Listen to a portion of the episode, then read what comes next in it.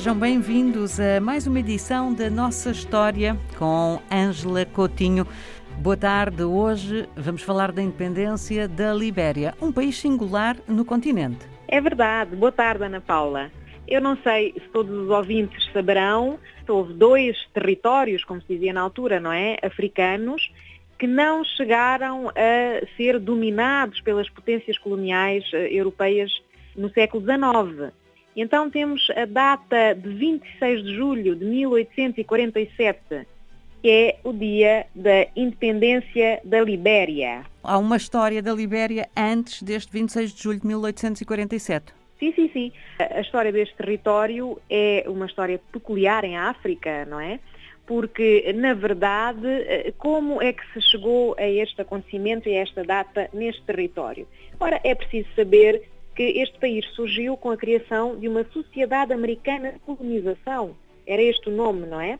Criada em 1816 e cujo objetivo era levar para a África ex-escravos que residiam nos Estados Unidos da América e que tinham esse desejo de regressar ao continente africano, não é?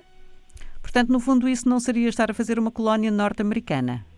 Poderíamos pensar isso, não é? Mas, na verdade, esta sociedade americana de colonização, que teve o apoio do presidente, na altura, eh, James Monroe, não é? Que foi o quinto presidente dos Estados Unidos da América, eh, atuou nesse sentido, foram levando eh, pessoas que, infelizmente, até é preciso dizer que em muitas dessas levas as pessoas acabaram por falecer com febre amarela e outras doenças, não é? Que ainda tinham uma forte incidência no continente africano houve sim conflitos, não é? Conflitos entre estes americanos, que já eram americanos, livres, não é? E os povos africanos que eh, habitavam esse território.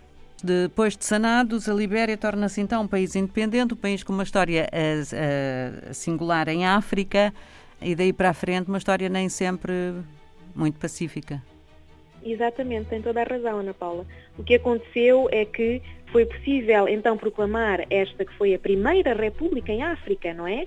Eh, em 1847, eh, com uma constituição inspirada na dos Estados Unidos da América, esta República foi reconhecida pelos países, a começar pela Grã-Bretanha, logo no ano seguinte, mas estes conflitos continuaram entre hum, este grupo, que depois passou a ser com certeza uma elite não é, no país, uhum. de ex-escravos eh, que estavam a regressar dos Estados Unidos da América, e os povos que já habitavam este território.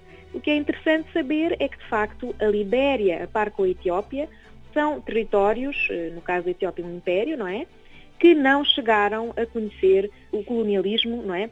Portanto, a colonização uh, por parte de potências europeias que teve início em África em finais do século XIX. Portanto, são dois territórios com esta experiência singular no continente, não é? Ficamos aqui agora com esta interrogação, porque é que nenhum nem outro foram colonizados num continente tão vasto que foi uh, partido e partilhado de uma maneira mesmo quase exaustiva. Creio que um dia a nossa história vai uh, explicar-nos isso também. Sim, sim, poderemos numa próxima ocasião falar da célebre Batalha de Adwa em 1896, que foi a única guerra perdida por um exército europeu em África em finais do século XIX. Isso tem a ver com a história da colonização italiana no continente. Fica prometido então para uma próxima edição. Obrigada, Ângela. Até para a semana. Obrigada, Ana Paula. Boa semana.